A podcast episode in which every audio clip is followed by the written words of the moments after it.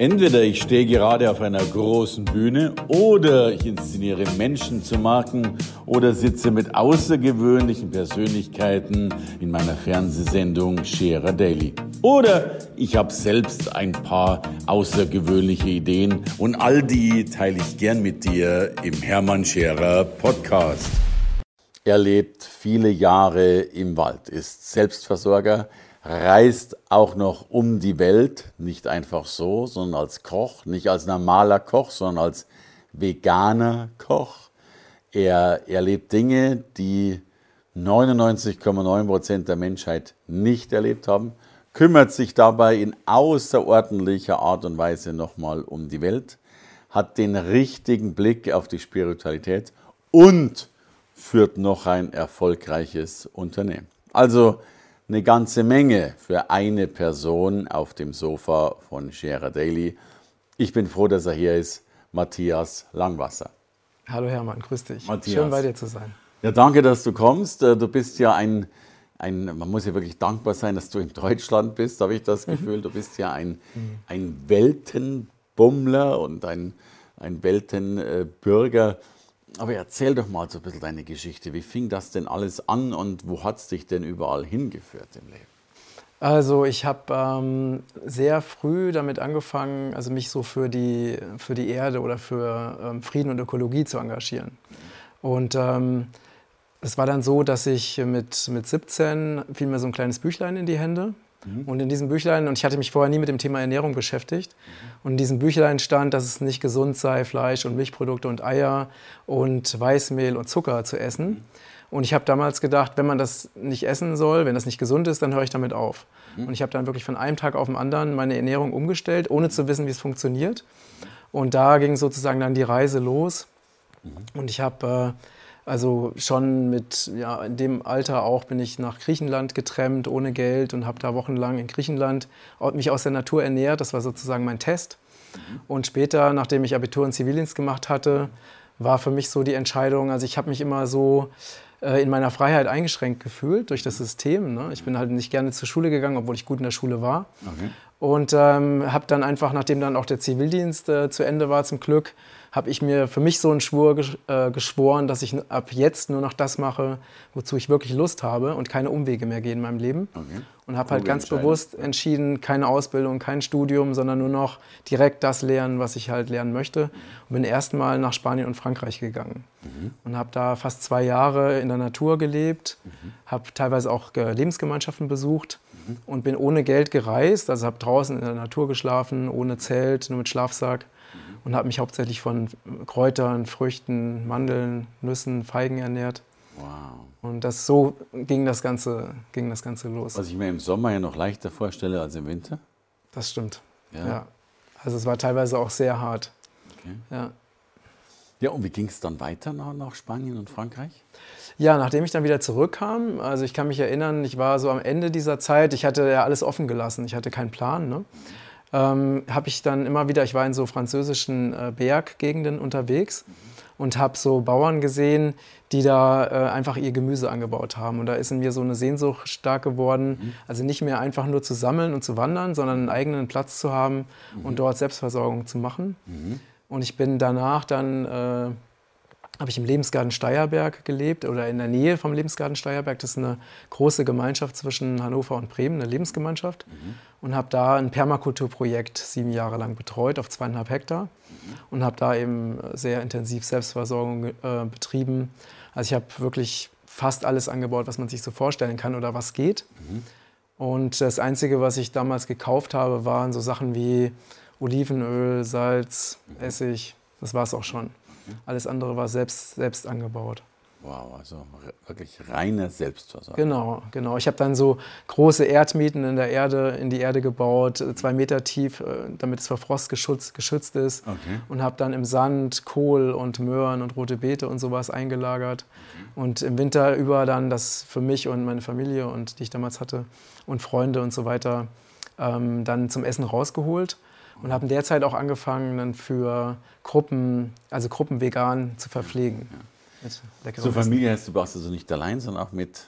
Ich war am Anfang war ich alleine und später ich dann, hatte ich dann eine Freundin, die hatte zwei Kinder und so haben wir ah. dann zu viert auf diesem Gelände gelebt. Wow, großartig. Die große Frage, mit Strom, ohne Strom? Ich, ich kenne die Antwort. Ja, also es war ohne Strom. ähm, das war natürlich auch sehr, sehr abenteuerlich. Also ich hatte keine Technik. Das Einzige, was ich hatte, war ein normales Festnetztelefon an Technik. Und ich habe später dann am Ende, so in den letzten Jahren, habe ich mir noch eine Solaranlage zugelegt, so eine Inselstromanlage, einfach für die Bewässerung, weil ich nicht mehr das Notstromaggregat dafür bedienen wollte. Okay. Aber äh, es hat aber nichts an der Lebensweise da geändert. Wow. Ja. Ich glaube, für viele fast nicht vorstellbar. Das heißt, wie viel Geld hast du gebraucht im Jahr? Also ein bisschen was Ich, noch für ich, brauchte, ich brauchte wirklich ähm, so gut wie kein Geld, weil ich habe keine Miete gezahlt. Ich habe äh, Kleidung, habe ich mir schenken lassen. Mhm. Äh, das wenige, was ich gekauft habe, gut, ich habe Saatgut gekauft. Ähm, ich kann es nicht genau sagen, vielleicht 500 Mark im Jahr oder sowas. Also es war wirklich nicht viel. was andere manchmal für ein Abendessen ausgeben, sozusagen. was mir, glaube ich, unheimlich lehrt, auch äh, Demut äh, zu lernen und Dankbarkeit zu lernen. Ne? Ja, also besonders als ich gereist bin, ähm, war ich hatte ja, ich bin ja ganz bewusst ohne Geld los und äh, habe mich ja, ich habe mich auch nicht damit vorher beschäftigt, was kann man denn in der Natur essen. Ne? Ich habe mich auch zweimal vergiftet, äh, zweimal lebensgefährlich, weil ich das Falsche gegessen hatte. Okay, da wäre es aber Äh. sinnvoll, Geld für ein Taxi oder sowas dabei zu haben. Naja, und, äh, und das war halt wirklich so diese Erfahrung. Ich habe natürlich auch oft Hunger gehabt, aber ich hab jeden, bin jeden Tag irgendwann satt geworden. Manchmal auch erst spät abends. Und, äh, oder zum Beispiel, ich hatte eine kaputte Hose und dann kam irgendwann eine Frau auf mich zu und meinte, ob ich nicht irgendwelche Kle- Kleidung bräuchte. Sie hätte dann eine Hose von ihrem Sohn. Ne? Und so habe ich halt die Erfahrung gemacht, dass ich immer versorgt bin. Und da ist halt eine ganz tiefe Dankbarkeit entstanden Ja, dadurch. Und was macht man, wenn man vergiftet ist in der Wildnis, um diese Frage zu stellen? Ja, also ich hatte, da hatte ich tatsächlich die falschen Pilze gegessen. Äh, Ich war damals halt auch ein bisschen naiv. Ich habe halt gedacht, alles, was aus der Natur kommt, ist gesund. Und ich habe es irgendwie überstanden. Ich habe diese Nacht äh, mit, ich war ja alleine, ne? ich habe also mit ganz starken Bauchkrämpfen das irgendwie äh, überlebt und habe aber nichts, also es war auch niemand da. Ich habe vielleicht einfach Glück gehabt. Ne? Okay, also einen, einen guten Engel dabei. Genau. Ja, und dann hast du für Gruppen gekocht, vegan gekocht. äh, Das heißt, du bist ein, auch ein veganer Koch praktisch geworden, Mhm. wenn- wenn auch unbewusst hast. Du hast ein wunderbares Buch dazu geschrieben Mhm. über, über dieses äh, Werke, was ich sehr, sehr schätze, weil es eben tatsächlich sehr, sehr schön ist, vegane Kochkunst und äh, mit vielen, vielen Bildern und mit sehr, sehr viel Lebensfreude, glaube ich, aufgemacht. Also große Geschichte. Wie kam es dazu? Es war so, dass ich, ähm, als ich da auf, meinem, äh, auf diesem Permakulturgelände war, habe ich einfach ähm, mir überlegt, dass ich gerne mal ein bisschen Geld hätte. Also nicht, weil ich es wirklich gebraucht hatte, sondern ich wollte einfach mal die Erfahrung haben, ein bisschen mehr Geld zu haben. Ja, ne, Solaranlage Und, kostet ja auch ein bisschen Geld. Ja. Genau. Und dann habe ich mir überlegt, womit ich Geld verdienen könnte und dachte, okay, ich ähm, koche gerne, ich bereite gerne Essen zu, es ist meine Leidenschaft, also versuche ich damit eben Geld zu verdienen. Und ich habe dann mir so einen, ähm, äh, einen alternativen Tagungshausführer besorgt, wo die ganzen Adressen von alternativen Tagungshäusern in Deutschland und Europa drin standen. Und habe dann noch so handschriftlich meine Dienste als Seminarkoch angeboten. Wow. Es war total abenteuerlich und habe praktisch all diese äh, Tagungshäuser angeschrieben und das war die einzige Werbeaktion, die ich je gemacht hatte. Das heißt, ich habe sofort Aufträge bekommen und dann durch Mund-zu-Mund-Propaganda insgesamt 17 Jahre eben 17 als, äh, ja, als veganer Koch dann gearbeitet. Wow. Und da bist du dann durch Deutschland getingelt? Oder? Deutschland, also Europa, Deutschland, ich war in Frankreich, war in Assisi in It- Italien und habe dafür eine Tai Chi-Gruppe gekocht.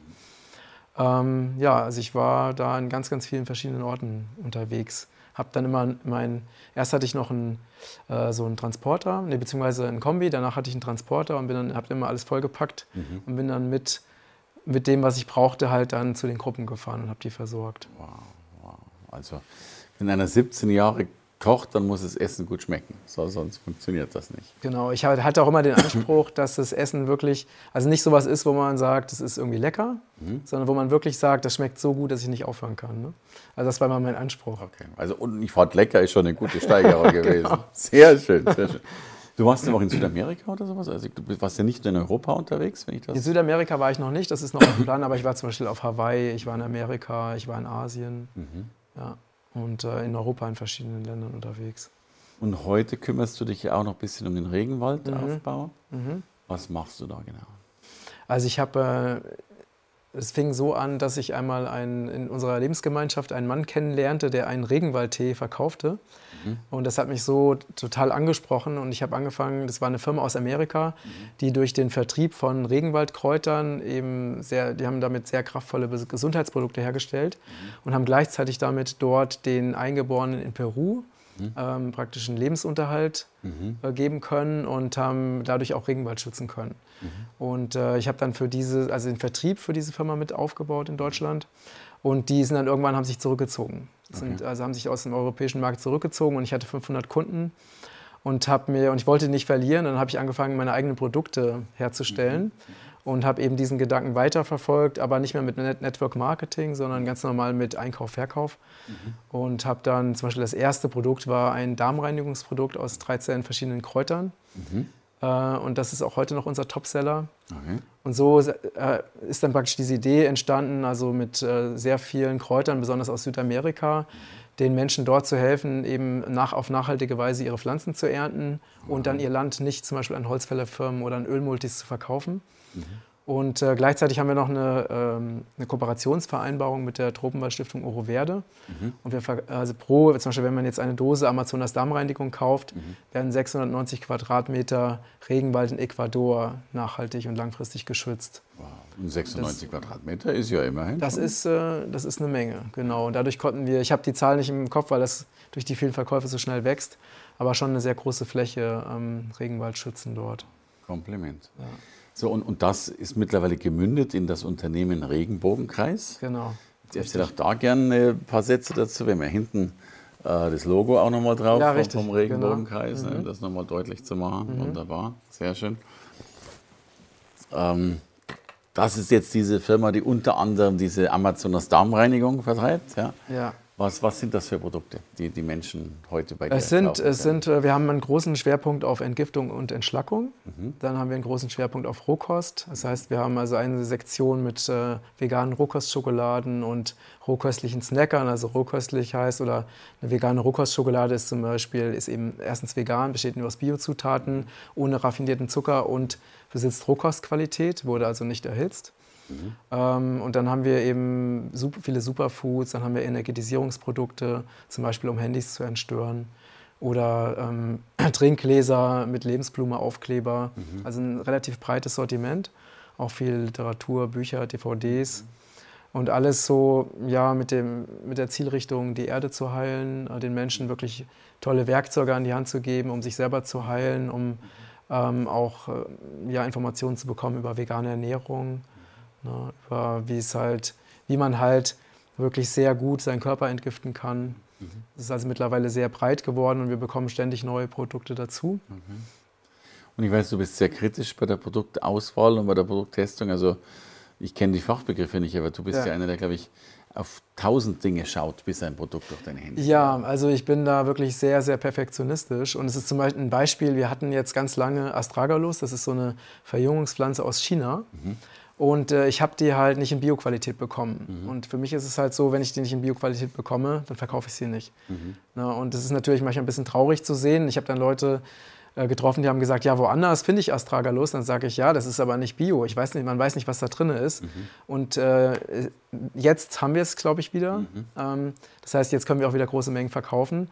Mhm. Aber ich verzichte dann lieber ein Jahr auf den Umsatz äh, mhm. und weiß, ich habe trotzdem äh, einfach, ich bin meiner, also meiner Richtung treu geblieben. Ne? Wow. Und mir ist halt diese, mir ist es ganz wichtig, dass die Sachen, ich sage immer meinen Kunden, ich verkaufe nur das, was ich selber auch liebe und selber esse.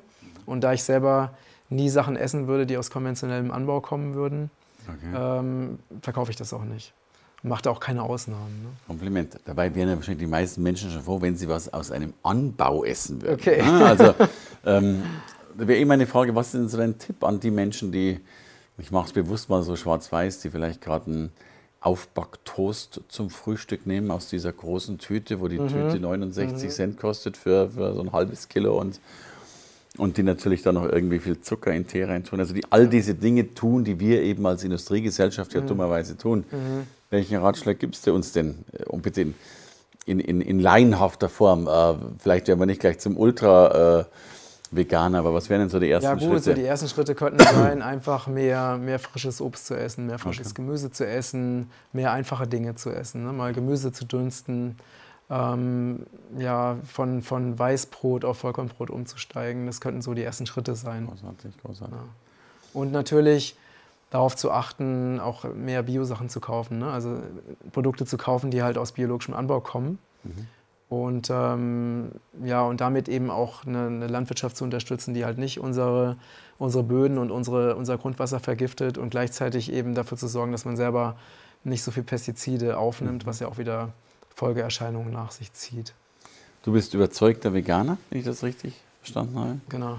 Was, was ist deine Motivation oder was wäre dein, deine Empfehlung? Warum sollten wir dir zumindest einmal in der Woche nacheifern, für die, die es nicht allround tun? Also es gibt sehr viele Vorteile für vegane Ernährung. Also zum Beispiel weiß man, dass äh, es gibt da, wir haben ja auch in unserem Shop die China Study. Das ist eine der größten äh, oder die größte Ernährungsstudie aller Zeiten, die in China gemacht wurde mit Millionen von Chinesen. Okay. Und da wurde halt festgestellt, dass in also die haben praktisch Untersuchungen gemacht von Menschen, die halt auf dem Land gelebt haben und die in der Stadt gelebt haben. Und die Menschen, die sich noch traditionell rein pflanzlich ernährt haben, die kannten, da gab es keine Zivilis Zivilisationskrankheiten. Okay. Ne, diese ganzen Krankheiten, die wir so kennen, die wir als normal betrachten. Mhm. Äh, und in dem Maße, wo die Leute dann anfingen, anfingen, tierische Produkte zu sich zu nehmen, mhm. sind halt wirklich dann auch diese Zivilisationskrankheiten gekommen. Und das konnte der halt in diesen, dieser, in diesen Studien, die über zehn Jahre gingen, also sehr, sehr deutlich oder eindeutig nachweisen. Das heißt, für die Gesundheit ist es sehr, sehr wertvoll. Und natürlich, es wird sehr viel Tierleid vermieden. Okay. Und es ist auch für die, für die Erde total gut, weil zum Beispiel eben, es werden sehr viele Regenwälder vernichtet für äh, Rinderfarmen, für Sojaproduktion als, Tier, äh, als Tierfutter. Äh, und man weiß, dass zum Beispiel, wenn man das äh, Gemüse und Obst einfach äh, und Getreide, wenn man das direkt verzehren würde, mhm. bräuchte man nur ein Zehntel der Fläche, mhm. wie wenn es über den Umweg von Tierfutter geht. Das heißt, es gibt also einen Haufen Gründe, sich vegan zu ernähren. Und ein Satz fand ich in deinem Buch so schön, Gabel statt Skalpell. Mhm, mhm. Äh, und wir wissen alle, dass die richtige Ernährung häufig enorme Heilkraft in sich trägt, die wir so gar nicht Ja, sehen. also was ich manchmal so faszinierend finde, ist, dass äh, ich sage immer, kein Mensch würde auf die Idee kommen, in ein äh, Dieselfahrzeug Benzin zu kippen, weil man genau weiß, es würde nicht funktionieren. Ne? Ähm, das heißt, das Auto wird gehegt und gepflegt und alles wird korrekt gemacht und wir stopfen irgendeinen Müll in uns hinein und erwarten, dass trotzdem der Körper weiter funktioniert. Und das ist einfach. Hätten wir ein Rennpferd für eine Million Dollar, würde man dem auch keine Erdnüsse geben. Genau. Wahrscheinlich. so, und du beschäftigst dich aber auch noch, nachdem du schon die ganze Erde fast im, im liebevollen Blick hast, auch mit Spiritualität. Und darum auch so meine Frage: wo, wohin geht denn deine Zukunftsreise als erfolgreicher Koch, Buchautor und Unternehmer? Ja, mir ist es einfach wichtig, auch diese ähm, also ich sage immer, ich nenne mal so ein Beispiel, wenn du zum Beispiel dir vorstellst, du hast einen wunderschönen Sommerabend mhm. und wenn man kann einfach so diese, ne, zum Beispiel die Amseln singen und man kann so diese besondere, so einen besonderen Frieden spüren oder so eine ganz besondere Energie. Und wenn man da tiefer hineingeht, dann kann man fühlen, dass alles miteinander verbunden ist. Mhm. Auch wenn es uns anders erscheint, aber wirklich selbst wir, ne, unsere Energiefelder sind miteinander verbunden. Ähm, wir sind mit allem, was lebt, verbunden mhm. und wir sind nicht getrennt. Und das ist, finde ich, ein Wissen, was so in dieser, ja, in dieser Zivilisationsgesellschaft uns verloren gegangen ist. Mhm. Und wenn wir wieder mehr in dieses Wissen hineinkommen oder uns erinnern, dass wir, dass alles, was wir tun, auch einen Effekt hat auf andere. Das heißt, wenn wir uns liebevoll verhalten, dann helfen wir auch anderen und umgekehrt. Ne? Das heißt, weg, wegzukommen von diesem, ich denke nur an mich mhm. und ziehe mein Ding durch und es ist mir egal, was mit anderen ist oder es ist mir egal, was mit Tieren ist oder mit der Erde ist. Mhm. Also mir ist es wichtig, da einfach ein neues Bewusstsein oder ja, neues Bewusstsein in die Welt zu bringen von, von der Ganzheitlichkeit, von, dass wir uns bewusst sind, dass wir äh, auf dieser Erde leben, dass die Erde uns ernährt, dass sie uns trägt und dass wir sie auch wirklich entsprechend dankbar mhm. behandeln und nicht einfach nur nehmen. Also ein ganz groß, ein ganz äh, ein Beispiel, ne? wenn jetzt irgendwo ein Haus gebaut wird, dann ist es ganz oft so, das erste Mal, stell dir vor, du hast da ein altes Bauernhaus stehen mit ganz wunderschönen Obstbaumbestand. Mhm. Und meistens ist es so, es wird erstmal alles platt gemacht. Mhm und dann wird ein neues Haus draufgesetzt. Und dann wird angepflanzt. Und das ist so eine, so eine unglaubliche Rücksichtslosigkeit, also der, dem gegenüber, was da gewachsen ist, auch den Tieren, die da leben. Und das, ich möchte halt dafür, für diese Dinge einfach mehr Bewusstsein schaffen. Das ist so ein Herzensanliegen von mir. Und das verstehe ich auch unter gelebter Spiritualität. Also nicht nur meditieren oder nicht nur sich mit geistigen Dingen beschäftigen, sondern eben auch was Praktisches tun. Wunderschönes Bild und damit, und ich glaube, Zusammenhänge aufzeigen und die Welt ein bisschen besser verlassen, als wir sie vorgefunden haben. Danke für dieses großartige Gespräch und für die Sehr gerne, Hermann. Matthias Langwasser. Danke dir von Herzen. Danke dir. Danke fürs Reinhören in den Podcast. Wenn du mehr von mir wissen willst, komm zu meiner Veranstaltung Hermann Scherer Live. Infos und Sonderkonditionen für dich als Podcast-Hörerin oder Hörer findest du unter www.hermannscherer.com/bonus. Bis bald im nächsten Podcast.